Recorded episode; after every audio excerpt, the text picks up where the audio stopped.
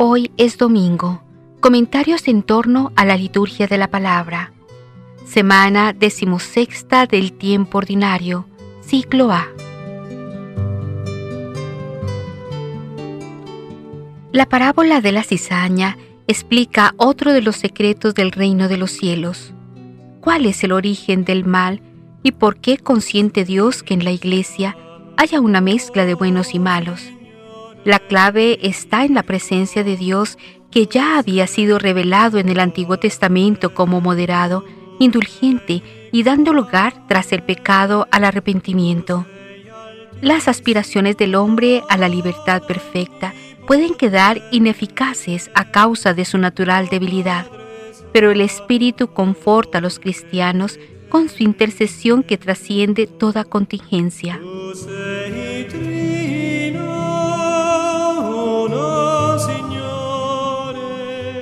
El nexo entre las lecturas del día de hoy es el siguiente. La omnipotencia y la paciencia de Dios. Este es el tema que aparece con claridad en la liturgia de este domingo. El Evangelio nos ofrece nuevamente la imagen de un sembrador para hablarnos del reino de los cielos. El sembrador lanza buena simiente a su campo. Sin embargo, en la noche viene el enemigo y siembra cizaña una planta cuya harina es venenosa. Los siervos indignados por la astucia del enemigo quieren arrancar lo más rápido posible la cizaña que amenaza el crecimiento del trigo, pero el dueño del terreno, mucho más sensato y con experiencia, se los impide, porque existe el riesgo de que, junto con la cizaña, arranquen también el trigo. Este sembrador generoso con la buena semilla y paciente ante la adversidad no deseada, es el Hijo del Hombre que siembra la buena semilla, los ciudadanos del reino. Su poder es infinito y también su paciencia. No permite que los segadores arranquen la cizaña, en cambio, los invita a tener paciencia hasta el tiempo de la siega. El trigo deberá crecer junto a la cizaña y todos deberán seguir el ejemplo de paciencia del sembrador. Precisamente porque es todopoderoso, y tiene en su mano los destinos del mundo, se manifiesta con paciencia y misericordia.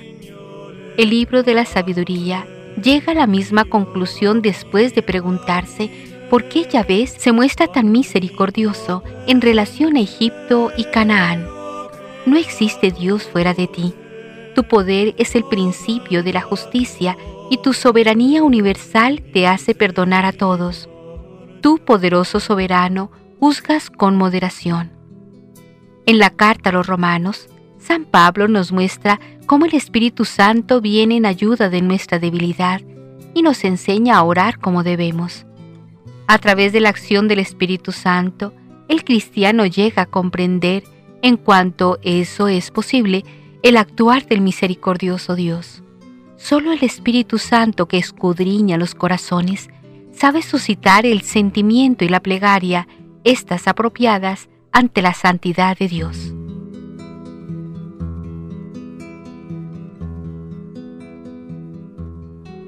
Las lecturas de este domingo nos quieren hacer una seria advertencia sobre la manera de nosotros afrontar nuestra participación en el mundo. Una manera espontánea es la de dividir a la humanidad en dos grandes bandos, los buenos y los malos. Jesús viene a instaurar el reino de Dios, no como un juez que separa a los malos de los buenos. No excluye a nadie, todos son convocados, todos pueden entrar en Él.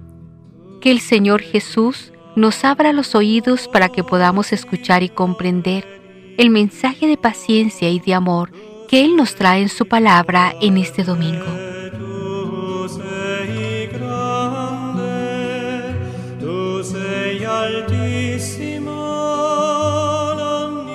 La primera lectura que se nos propone en este día es del libro de la sabiduría, capítulo 12, versos 13 y del 16 al 19.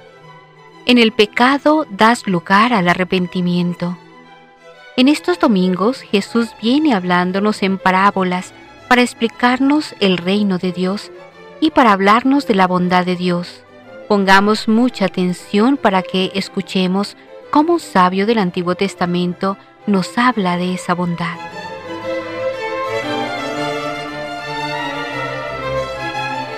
El Salmo 85 en el día de hoy es el Salmo responsorial, al que nos unimos diciendo, Tú Señor eres bueno y clemente.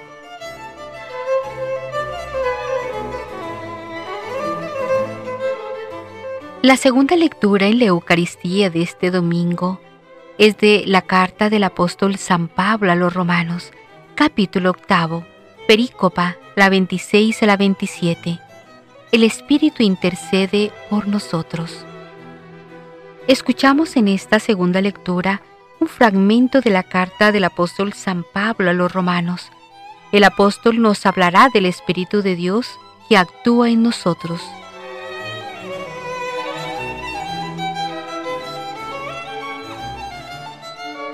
La aclamación antes del Evangelio está tomada del evangelista San Mateo, capítulo 11, Fragmento 25.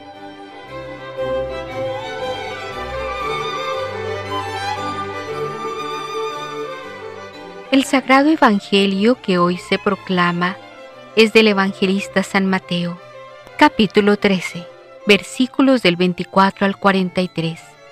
Parábola de la cizaña en el trigo. Mientras la gente dormía, se coló el enemigo, y por poco echa a perder la cosecha. El domingo pasado escuchábamos la parábola del sembrador.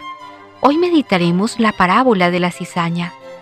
El tema de fondo es la cuestión de la coexistencia en la historia y en nuestra comunidad, los que hacen el bien y los que hacen el mal. El Evangelio nos muestra que el juicio no debe anticiparse porque corresponde al único juez, quien lo lleva a cabo al final de los tiempos.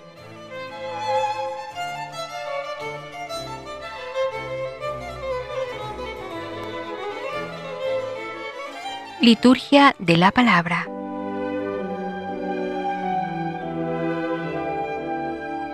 Lectura del libro de la sabiduría. Fuera de ti no hay otro Dios al cuidado de todo, ante quien tengas que justificar tu sentencia. Tu poder es el principio de la justicia y tu soberanía universal se hace perdonar a todos. Tú demuestras tu fuerza a los que dudan de tu poder total y reprimes la audacia de los que no lo conocen. Tú, poderoso soberano, juzgas con moderación y nos gobiernas con gran indulgencia, porque puedes hacer cuanto quieres.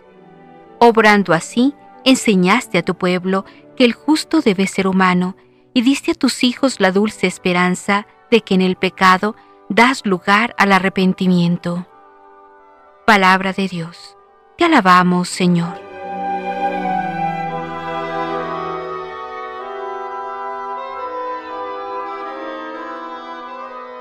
Tú, Señor, eres bueno y clemente. Tú, Señor, eres bueno y clemente, rico en misericordia con los que te invocan.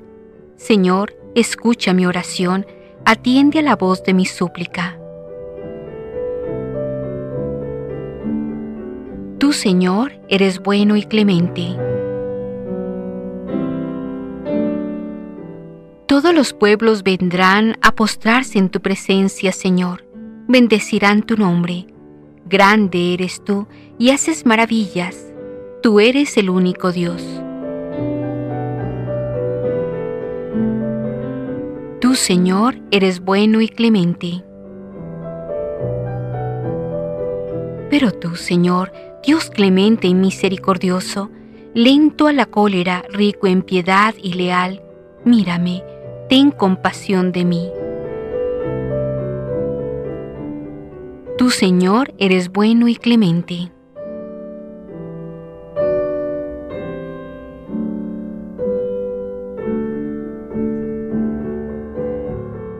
Lectura de la carta del apóstol San Pablo a los romanos. Hermanos, el Espíritu viene en ayuda de nuestra debilidad, porque nosotros no sabemos pedir lo que nos conviene pero el Espíritu mismo intercede por nosotros con gemidos inefables. El que escudriña los corazones sabe cuál es el deseo del Espíritu y que su intercesión por los santos es según Dios. Palabra de Dios, te alabamos Señor.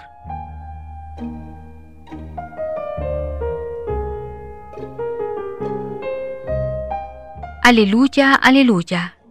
Bendito seas, Padre, Señor de cielo y tierra, porque has revelado los misterios del reino a la gente sencilla. Aleluya.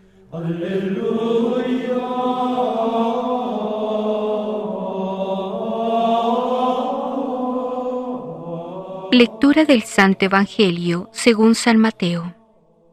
En aquel tiempo, Jesús propuso otra parábola a la gente el reino de los cielos se parece a un hombre que sembró buena semilla en su campo. Pero mientras la gente dormía, un enemigo fue y sembró cizaña en medio del trigo y se marchó. Cuando empezaba a verdear y se formaba la espiga, apareció también la cizaña. Entonces fueron los criados a decirle al amo, Señor, ¿no sembraste buena semilla en tu campo? ¿De dónde sale la cizaña? Él les dijo, un enemigo lo ha hecho. Los criados le preguntaron, ¿Quieres que vayamos a arrancarla?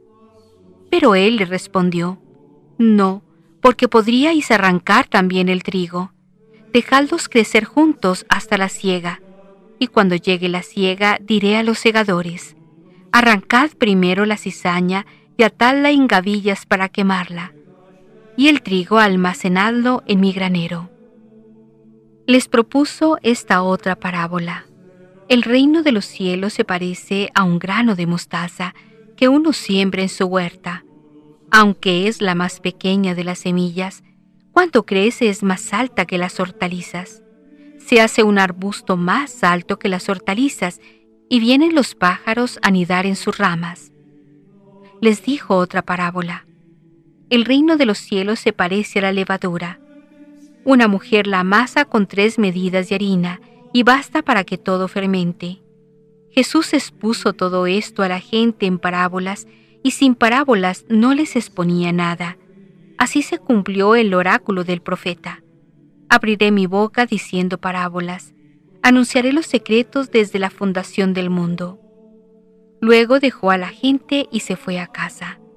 Los discípulos se acercaron a decirle, acláranos la parábola de la cizaña en el campo. Él les contestó, el que siembra la buena semilla es el Hijo del Hombre, el campo es el mundo, la buena semilla son los ciudadanos del reino, las cizañas son los partidarios del maligno. El enemigo que la siembra es el diablo, la cosecha es el fin del tiempo y los segadores los ángeles. Lo mismo que se arranca la cizaña y se quema, así será el fin del mundo. El Hijo del Hombre enviará a sus ángeles y arrancarán de su reino a todos los corruptores y malvados y los arrojarán al horno encendido. Allí será el llanto y el rechinar de dientes. Entonces los justos brillarán como el sol en el reino de su Padre. El que tenga oídos, que oiga. Palabra de Dios. Te alabamos, Señor.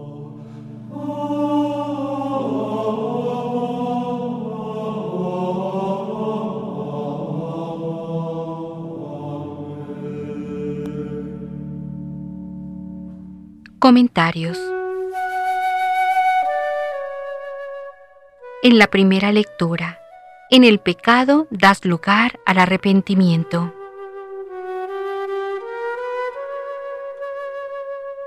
La actitud severa que Dios ha adoptado frente a los cananeos a causa de sus crímenes ha estado acompañada asimismo de sentimientos de misericordia, y esto no por debilidad, sino porque es Señor de todas las cosas.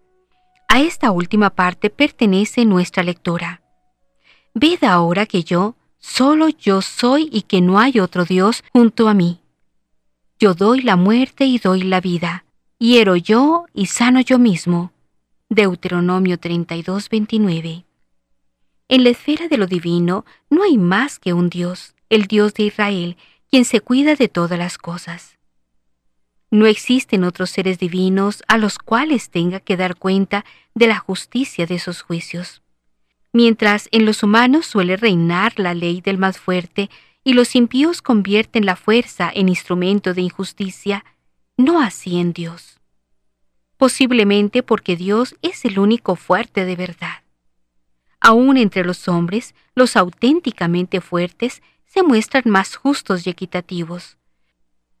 Son los que obran por miedo, aunque exteriormente alarden de lo contrario, los que cometen mayores injusticias. La garantía de la justicia de Dios es precisamente su fuerza y su poder.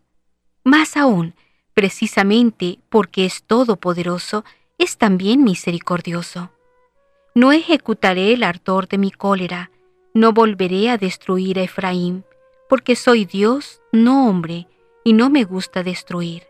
Oseas 11:9. Oh Dios, que manifiestas especialmente tu poder con el perdón y la misericordia.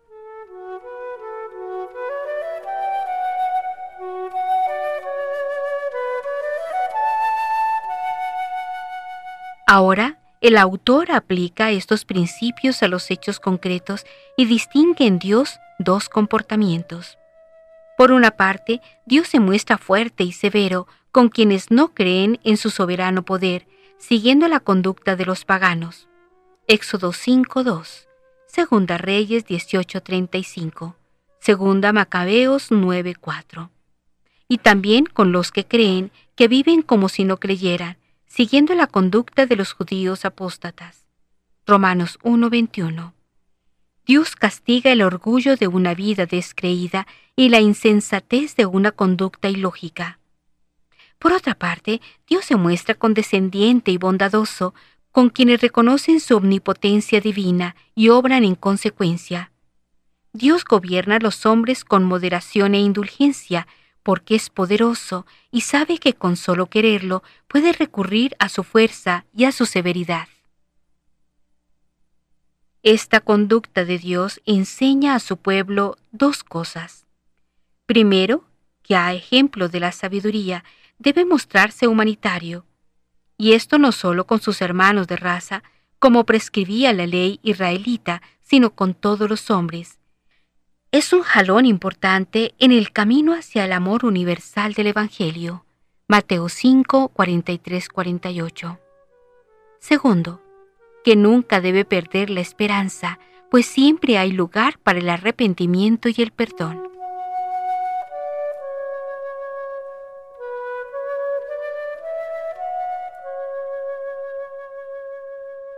En la segunda lectura, el mundo está embarazado de gloria.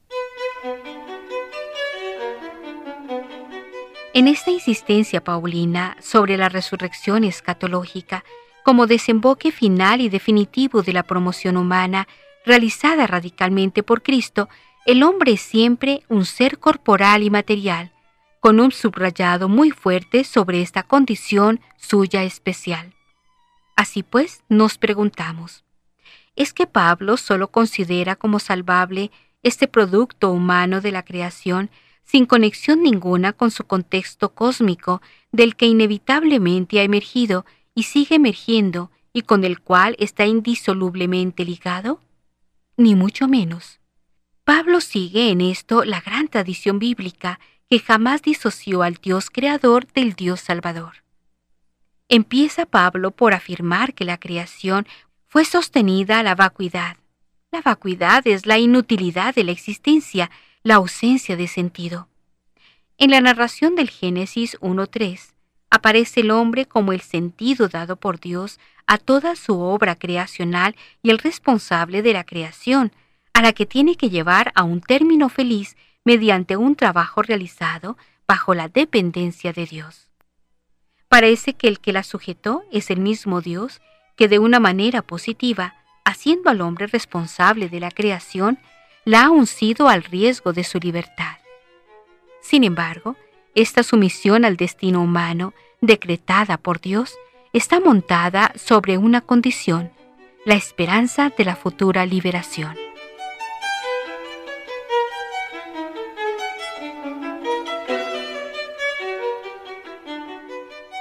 La corrupción en un contexto escatológico como el que nos ocupa hoy se contrapone a resurrección corporal y su contorno, 1 Corintios 15, 42, 50, 52, Gálatas 2, 22, Romanos 2, 7.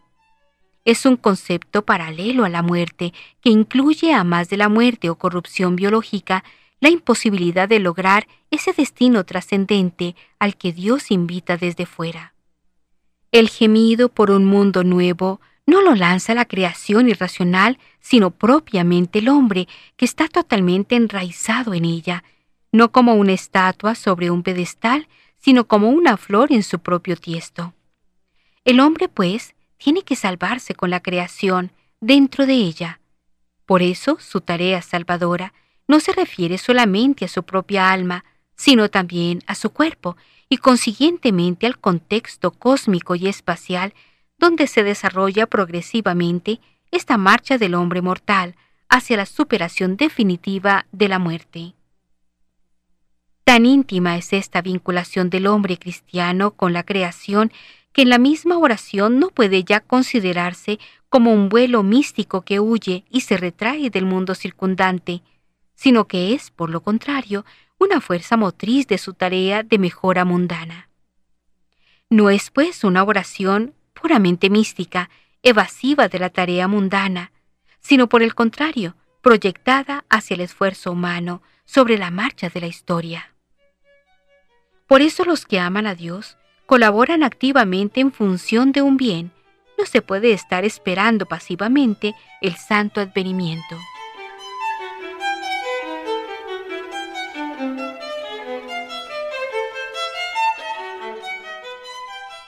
En los versos 29 y 30 expone el contenido del proyecto divino. Todo el proceso de salvación es como el esquema de las etapas de la acción salvadora por parte de Dios. Pablo siempre supone que esta intervención divina está condicionada por la aceptación o rehusamiento de la libertad humana. Es injusto proyectar sobre Pablo toda la problemática teológica posterior sobre la predestinación individual. Termina Pablo reconociendo que esta tarea de salvación cósmica que pesa sobre los hombros del cristiano es pesada y grandiosa al mismo tiempo. Pero no hay que amilanarse, Dios está con el cristiano. Cristo como pionero ha llegado ya. Nosotros vamos detrás, infundiendo optimismo al proceso de la historia humana universal.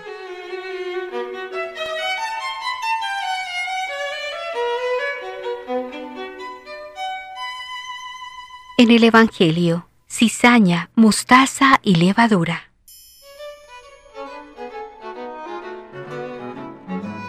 nuevo ejemplo de cementera divina. Tenemos varias parábolas que recurren a esta imagen para enseñarnos cómo envía Dios su palabra a los hombres. Lo característico de esta es que juntamente con el sembrador divino nos asegura la existencia del sembrador del mal. La mención de la noche y el sueño de los criados tiene por objeto explicar la acción del sembrador de la cizaña, durante el día le hubiese sido imposible hacerlo sin ser descubierto. Cuando llegue el tiempo de la siega, no antes, para no arrancar también el trigo, el dueño dirá a los segadores, Coged primero la cizaña y atadla en haces para ser quemada. Esta orden no impone a los segadores la obligación de segar primero la cizaña y después el trigo. Cuando el segador meta la hoz en el trigo, cortará también la cizaña, entonces la separará del trigo y la atará en haces para ser quemada.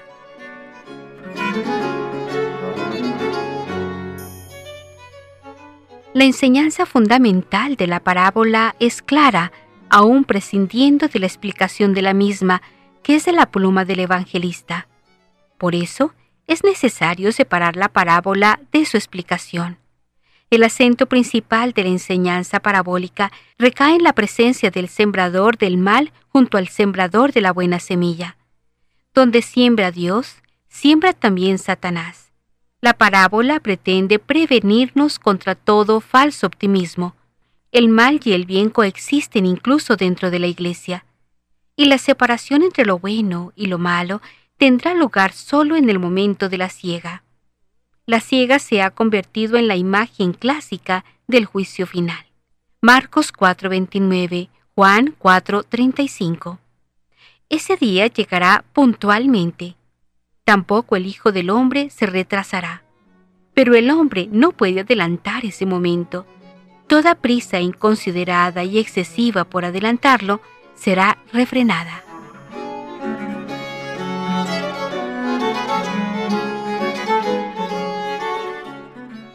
La parábola pretende retener un espíritu de excesivo celo e intolerancia en la instauración del reino de Dios en toda su pureza, sin las impurezas inherentes al reino por su misma naturaleza.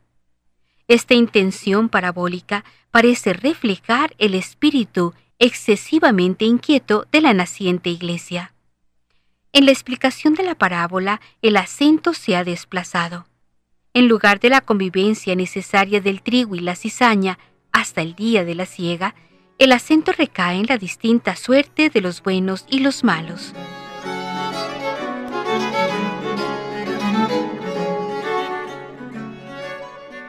La parábola contesta el interrogante siguiente. ¿Por qué hay malos cristianos en la iglesia? Da dos razones. Al mismo tiempo que Dios siembra, también Satanás. Además, la selección se la ha reservado Dios.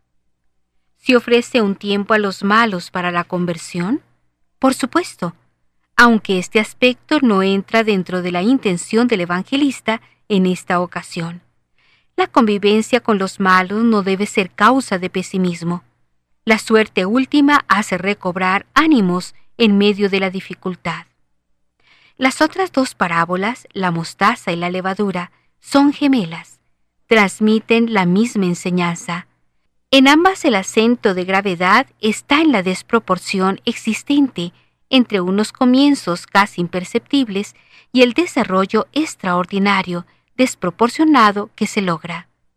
Así ocurre en el reino de Dios con su palabra, algo apenas perceptible y que tiene tal eficacia interna que allí donde prende logra efectos verdaderamente sorprendentes e inexplicables.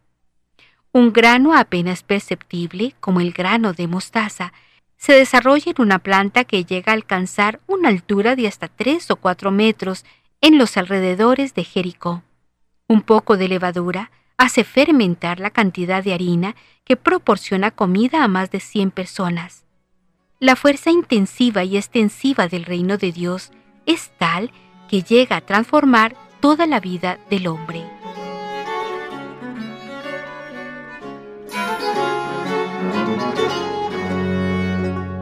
Ecos de la Palabra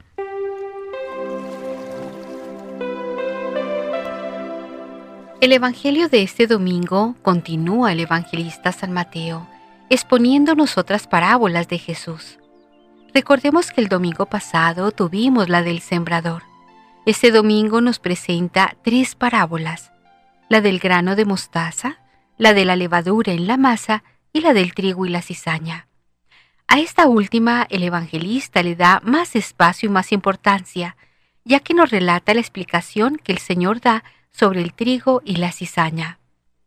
Nos dice que el reino de los cielos se parece a una semilla de mostaza, que es muy pequeña, pero que cuando germina en el suelo crece una gran planta que llega a ser más grande que las hortalizas, pues se convierte en un arbusto en cuyas ramas los pájaros hacen nidos. Esta imagen que nos presenta el Señor se refiere a lo que puede llegar a ser un alma que crece impulsada por la gracia divina, alimentada con la Eucaristía y fortalecida con la oración.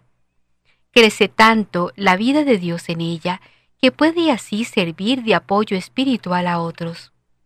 Esta imagen del árbol de mostaza puede referirse también a la iglesia, en la que las almas se apoyan y allí hacen su nido. Respecto de la palabra de la levadura en la masa, se refiere a algo similar. La levadura escondida en la masa fermenta y hace crecer la masa. Para hacer levadura, el alma del católico debe alimentarse con la Eucaristía y fortalecerse con la oración. Entonces, la vida de Dios, que lleva dentro de sí esa levadura en el mundo, pues con su presencia, con su trabajo, con su entrega a Dios, esa persona contribuye a que la vida de Dios crezca en medio del mundo. Veamos ahora entonces con más detalles la primera parábola expuesta por San Mateo, el trigo y la cizaña.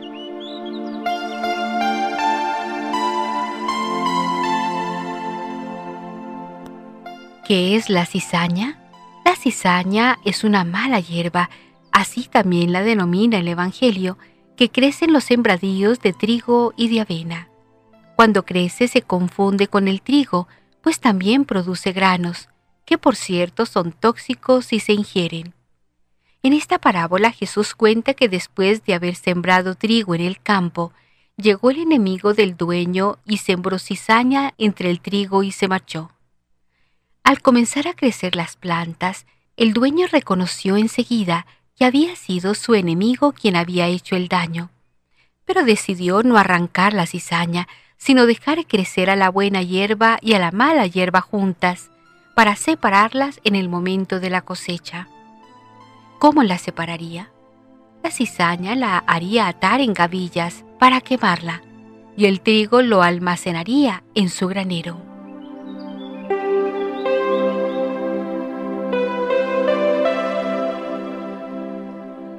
En una explicación a los discípulos, el Señor, por supuesto, se identifica como el sembrador, el dueño de la siembra. Nos dice que el campo es el mundo. La buena semilla, la que da trigo, son los ciudadanos del reino de Dios. El granero es el reino de Dios. Las cizañas son los partidarios de su enemigo, del maligno. El horno ardiente es el infierno, dice textualmente el Señor. El enemigo que siembra la cizaña es el diablo, la cosecha es el fin del mundo y los segadores son los ángeles. Y continúa el Señor, así como recogen la cizaña y la queman en el fuego, así sucederá al fin del mundo. El Hijo del Hombre enviará sus ángeles para que arranquen de su reino a todos los que inducen a otros al pecado y a todos los malvados, y que los arrojen en el horno encendido allí será el llanto y la desesperación. ¿Y qué dice de los ciudadanos del reino de Dios? ¿Qué dice de los que son fieles a la voluntad de Dios? Dice lo siguiente, entonces los justos brillarán como el sol en el reino de su Padre. Esa es la explicación que da el Señor a su parábola. Igual que con la parábola del sembrador, nuevamente finaliza su exposición con el que tenga oídos que oiga. Oír con nuestros oídos es comprender las cosas a la luz de Dios, es abrir nuestro corazón y nuestra mente para ver qué nos quiere decir el Señor con su parábola y con su explicación. La explicación es muy clara. El Señor nos habla de su justicia cuando llegue el fin del mundo. Pero sucede que a la mayoría no nos gusta oír hablar de la justicia divina ni del fin del mundo. ¿Y por qué es esto? Porque tenemos miedo. ¿Y por qué tenemos miedo? Porque no entendemos bien este asunto. El Papa Juan Pablo II nos dijo que no teme el juicio final quien vive la misericordia de Dios. Y estamos en el tiempo de la misericordia. Pero cuando llegue la cosecha, será el momento de la justicia. También nos dijo ese gran Papa de nuestra era que solo quien rechace la salvación ofrecida por Dios con su misericordia, esa misericordia infinita que no tiene límite, solo ese será condenado, porque se habrá autocondenado.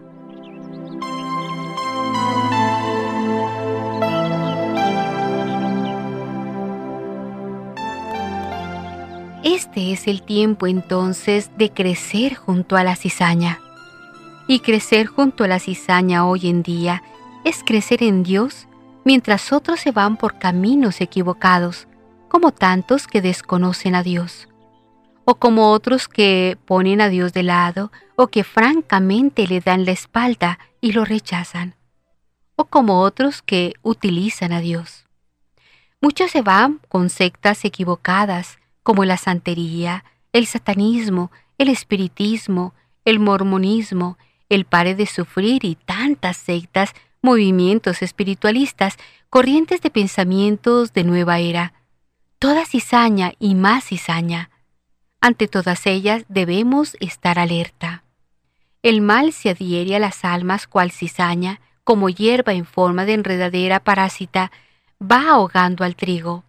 Pero Cristo nuestro Señor es nuestra defensa contra la mala hierba. Jesucristo quiere salvarnos.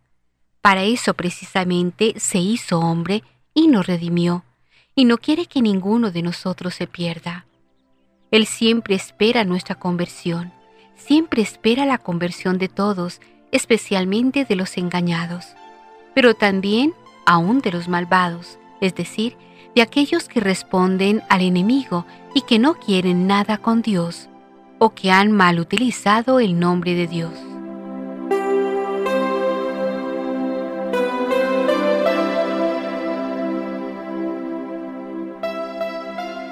La primera lectura nos explica un poco más el sentido de la parábola del trigo y la cizaña. He aquí que nos dice esta lectura del libro de la sabiduría. Tu poder es el fundamento de tu justicia, y por ser el Señor de todos, eres misericordioso con todos. Aunque eres tú el dueño de la fuerza, juzgas con misericordia y nos gobiernas con delicadeza. Al pecador le das tiempo para que se arrepienta. Tú castigas a los que conociendo tu poder soberano lo desafían. Ahora es tiempo de acogernos a la misericordia sin límites de Dios, esa misericordia que Él nos brinda. Pero cuando nos llegue el final, bien sea por la propia muerte o porque sobrevenga el fin del mundo, tendremos que acogernos a la justicia divina. Jesús nos dice la explicación de esta parábola que los que siguen a Dios brillarán como el sol en su reino. Los que siguen al maligno serán arrojados al horno encendido. La oración es un medio indispensable para reconocer los engaños del maligno, para poder mantenernos siendo trigo y no intoxicarnos con la cizaña. El Salmo 85 nos invita a orar, a clamar a Dios en toda hora, a adorarlo y a darle gracias. En la segunda lectura continúa la liturgia presentándonos la carta de San Pablo a los romanos. Y en este trozo el apóstol nos habla también de la oración, pero de una oración en la que el orante se abandona totalmente al Espíritu Santo, no para pedirle cosas, no para parar de sufrir, no para solicitarle éxito y prosperidad, no para pedirle que se logren nuestros planes, sean buenos o malos estos, sino para dejar que sea el Espíritu Santo quien ore por el orante. No sabiendo pedir lo que nos conviene, el Espíritu Santo mismo intercede por nosotros. Esa es la forma de orar, dejar que el Espíritu Santo sea quien ore en nosotros. Orar no es decirle a Dios, esto es lo que quiero, hazlo.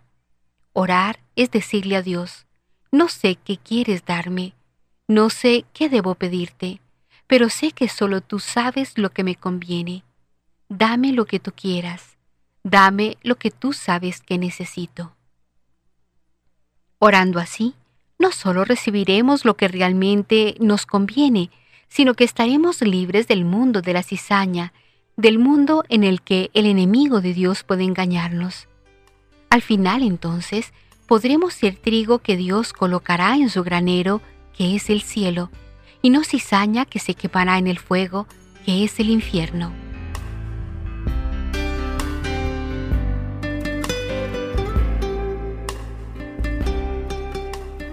Bien, después de esta pequeña introducción, profundicemos en el mensaje doctrinal de nuestras lecturas. En primera instancia, profundicemos en el sembrado, en este sembrado que aparece por obra del maligno, la cizaña, la hierba mala, que atenta contra la buena cosecha. La parábola muestra algo evidente en el mundo que vivimos. Junto al bien y a los ciudadanos del reino, la buena semilla, existe el mal y existen también los operadores de iniquidad, aquellos que se han dejado arrastrar por el mal. Surge espontáneamente en nuestros corazones, como en los siervos de la parábola, el deseo de poner rápida solución a este estado de cosas. Los segadores no parecen dispuestos a tolerar una situación que exigirá de ellos paciencia, discernimiento, prudencia y moderación. es preferible estirpar sin más. ¿Cuál es, se pregunta uno, la razón por la que el sembrador aconseja la paciencia y la moderación? Ciertamente la actitud del sembrador nace de su misma experiencia. Hay gérmenes de cizaña que morirán por sí mismos o no alcanzarán el debido crecimiento. Otras plantas de buena semilla son muy frágiles y podrían sufrir la extirpación de la cizaña. En fin, hay otras plantas que hay que darles tiempo para que lleguen a su plena maduración. El bien de la cosecha total, así como la virtualidad propia de la semilla buena, imponen la paciencia y la confianza que acompaña el crecimiento del sembrado. Queda claro, por lo demás, que el sembrador es lo suficientemente sabio y prudente para elegir lo más adecuado para el campo y para una cosecha rica y sustanciosa. Precisamente porque este sembrador es todopoderoso y puede intervenir con el poder necesario para invertir la situación, sabemos que la elección de la paciencia y la misericordia es la que es mejor. Quien es débil, por el contrario, reacciona con violencia y con prepotencia ante el peligro que le acecha. La omnipotencia de Dios se manifiesta en su misericordia. Por otra parte, ¿cómo podrían los segadores de la Iglesia distinguir de modo definitivo la semilla buena de la mala? El juicio sobre el corazón humano, por su carácter absoluto y definitivo, corresponde solo a Dios que mira dentro del corazón. Juicio que Dios mismo se reserva para el final de los tiempos. El apóstol Pablo amonesta en este sentido a los corintios. Así que no juzguéis nada antes de tiempo, antes que venga el Señor. Él iluminará los secretos de las tinieblas y pondrá de manifiesto los designios de los corazones. Entonces recibirá cada cual del Señor la alabanza que le corresponda. 1 Corintios 4, 5. Así pues, ahora nos encontramos en el tiempo del crecimiento y de la esperanza, aunque también en el tiempo de la paciencia y del sufrimiento es el tiempo de la noche, es decir, el tiempo del crecimiento en espera de que la luz ponga al descubierto el pensamiento de muchos corazones. La paciencia de los segadores nace de la paciencia de Dios y de su misericordia, que no desespera jamás y siempre repropone las vías de la salvación. El libro de la sabiduría lo expresa de modo claro y sintético, obrando así enseñaste a tu pueblo que el justo debe ser humano, y diste a tus hijos la dulce esperanza de que en el pecado das lugar al arrepentimiento.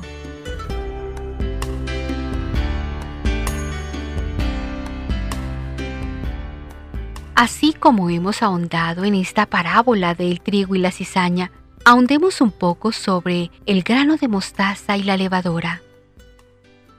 El Evangelio nos propone otras dos parábolas del reino de los cielos que unidas íntimamente a la parábola del trigo y la cizaña, poseen un elemento característico. Estas parábolas ponen de relieve el contraste entre la pequeñez de la semilla de mostaza y la grandeza del árbol que alberga a las aves, así como el contraste entre la cantidad de la masa y lo exiguo de la levadura.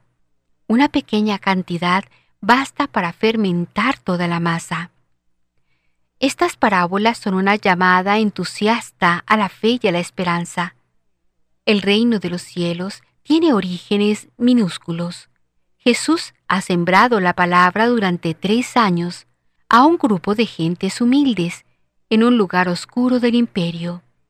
Sin embargo, de aquellos humildes orígenes ha venido a la luz una realidad espléndida esta ley evangélica sigue teniendo vigencia.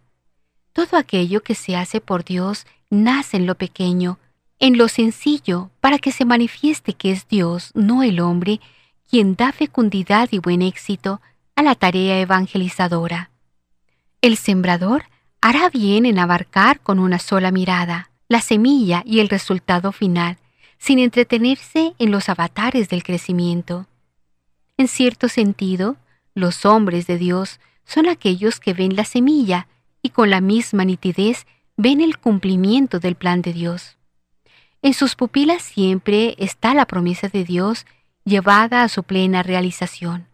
Manteneos firme la esperanza que fiel es el autor de la promesa. Hebreos 10:23. Esto lo observamos en la vida de los santos. Su mirada va más allá de las dificultades que implica la voluntad de Dios. Cuando hablan de sus proyectos, los proyectos divinos, hablan como de algo presente, como si sus ojos lo estuvieran viendo.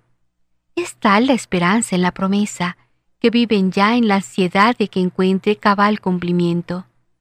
Se asombran de que tarde tanto en llegar a pleno el crecimiento la obra. Para ellos no hay duda de que la promesa es veraz y la palabra de Dios eficaz.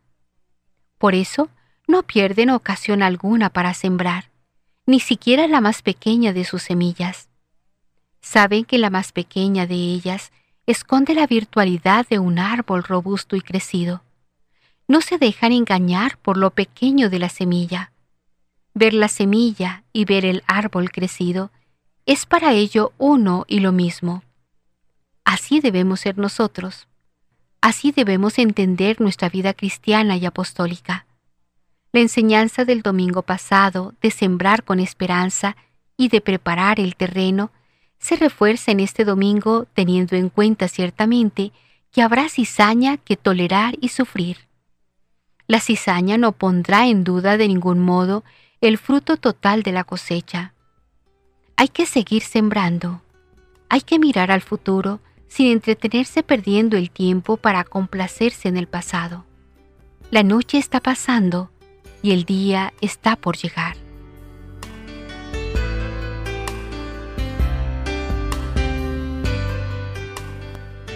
Después de haber profundizado en la enseñanza que nos trae las parábolas del día de hoy, traemos a colación ahora la fortaleza del cristiano. El inicio del cristianismo nació como una semilla pequeña rodeada por numerosos peligros. Después de la ascensión a los cielos, los apóstoles debían enfrentar una situación bastante compleja.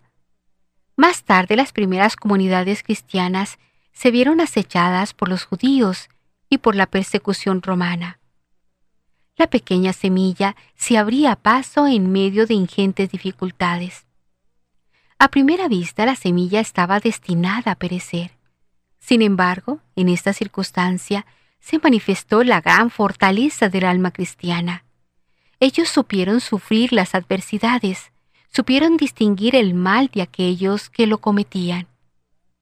Formaron su corazón con la misericordia que nacía del corazón de Jesucristo, y no solo perdonaban a sus verdugos, sino hacían todo por convertirlos a la misma fe.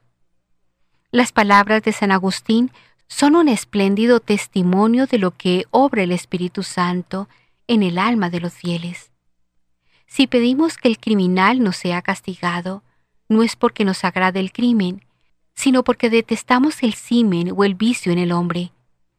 Cuanto más el vicio nos desagrada, tanto más deseamos que el culpable no muera antes de enmendarse. Es muy fácil y es una inclinación de nuestra naturaleza odiar a los malvados porque son malvados. Pero es mejor amarlos porque son hombres, de modo que reprendamos la culpa y simultáneamente reconozcamos la bondad de la naturaleza en la misma persona. Sin duda, muchos abusan de la indulgencia y de la bondad divina, pero por el hecho de que los malvados perseveren en su iniquidad, ¿no deberá Dios perseverar en su paciencia?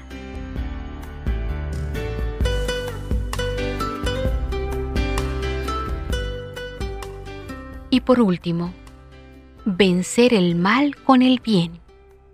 Ciertamente nos toca vivir una época en la que por los medios de comunicación tenemos inmediato conocimiento del mal en el mundo.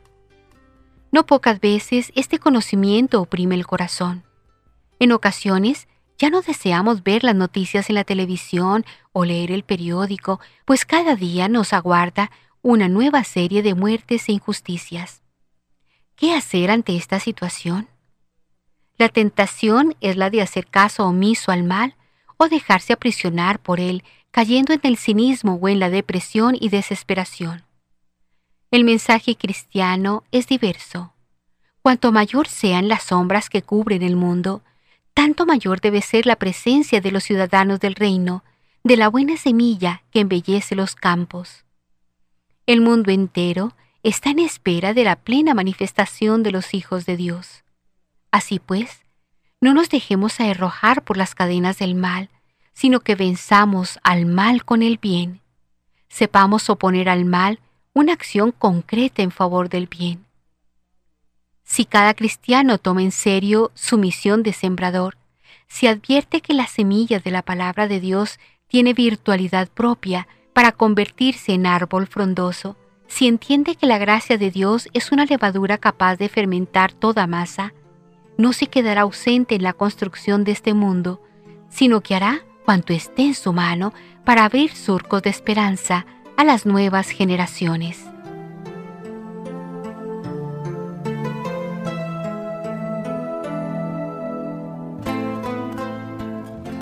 Y por último, ¿cómo podríamos redondear la enseñanza doctrinal de estas lecturas en el día de hoy? En el campo del mundo como en el interior de la iglesia, todos andamos mezclados, los buenos y los malos. A veces los buenos terminan siendo malos y los malos se hacen buenos. Nada hay decidido hasta el final. En nuestro mismo interior se alternan sentimientos buenos y malos, por eso unas veces obramos el bien y otras nos deslizamos por la pendiente del mal. Lo importante es mantener siempre bien orientada la nave en medio de las tempestades de la vida.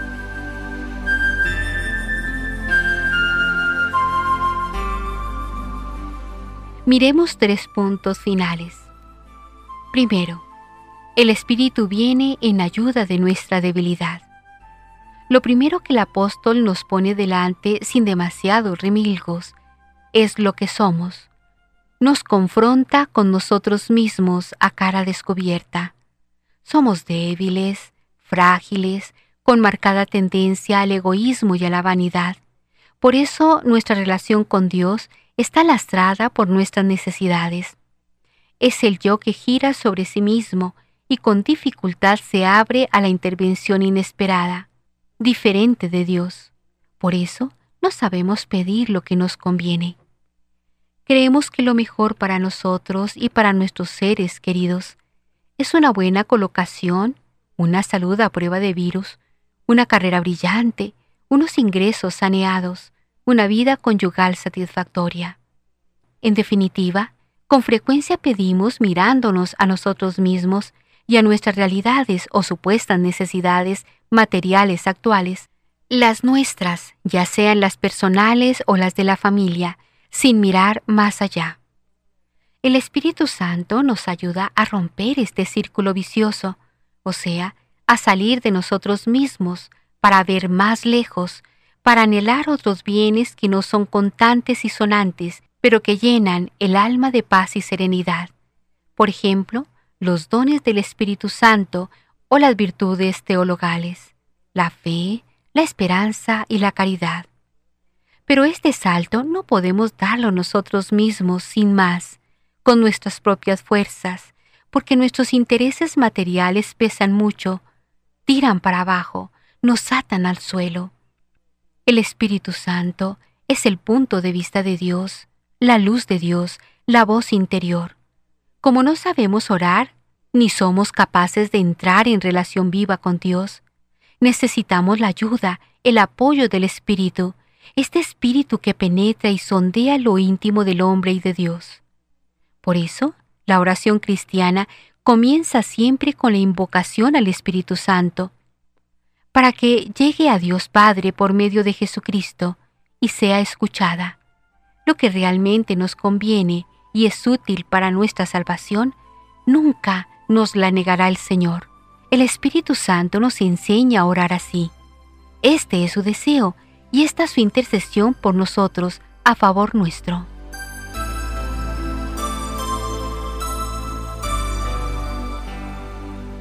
Segundo, tu poder es el principio de la justicia y tu soberanía universal te hace perdonar a todos. El Espíritu nos enseña a orar como conviene y a reconocer a Dios, rechazando las falsas imágenes de Dios que circulan por ahí. ¿Qué queremos decir cuando hablamos de la omnipotencia divina de Dios Todopoderoso? El poder de Dios no es tiranía ni despotismo. ¿Qué puede sacar Dios de nosotros? ¿Qué le podemos dar para que quede satisfecho? Dios no necesita de nosotros, tengámoslo claro ni por tanto nada le podemos añadir a su plenitud divina. El poder de Dios no es como el de los hombres, que con tanta y penosa frecuencia no lo conciben como servicio al bien común, sino como autopromoción, ni se entiende como dominio despótico que no conoce límites ni frenos a su insaciable codicia. El poder de Dios es inseparable de la justicia. Tenemos confianza en la justicia divina, porque Dios puede realizarla y la realizará. Pero la justicia alcanza su máxima expresión cuando se hace perdón. Que Dios es justo y hace justicia se manifiesta sobre todo en el perdón. Juzgas con moderación y nos gobiernas con gran indulgencia, porque puedes hacer cuanto quieres. La omnipotencia divina se demuestra sobre todo en el perdón. Dios es capaz de perdonarnos, es más, tan grande su deseo de perdonarnos que diste a tus hijos la dulce esperanza de que en el pecado das lugar al arrepentimiento. Incluso cuando pecamos y nos apartamos de Dios, la justicia divina se nos muestra como infinita paciencia, para que nos convirtamos y pueda regalarnos su perdón.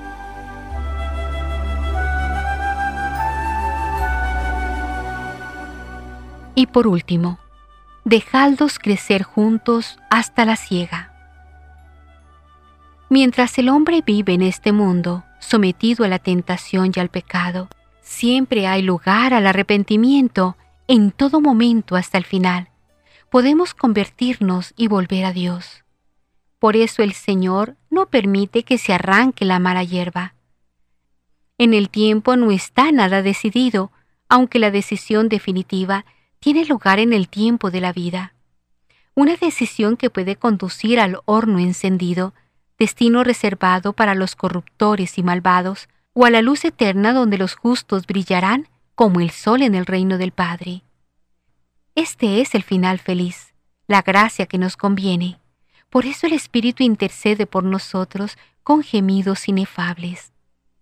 El tiempo de nuestra vida es el tiempo de la paciencia de Dios la paciencia del Padre bueno con sus hijos pródigos. Él espera siempre nuestra vuelta a casa.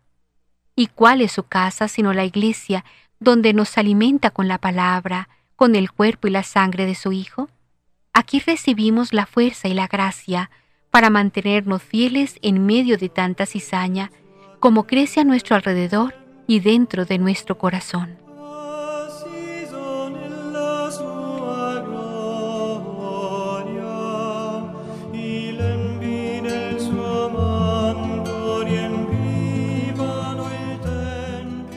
Señor, que sepamos asumir nuestras propias limitaciones y las de nuestros hermanos, como tú nos aceptas a todos. Y puesto que tú deseas llevarnos a tu reino, ayúdanos con la fuerza del Espíritu. Te lo pedimos por intercesión de la Santísima Virgen María, nuestra Madre. Amén. Feliz domingo para todos.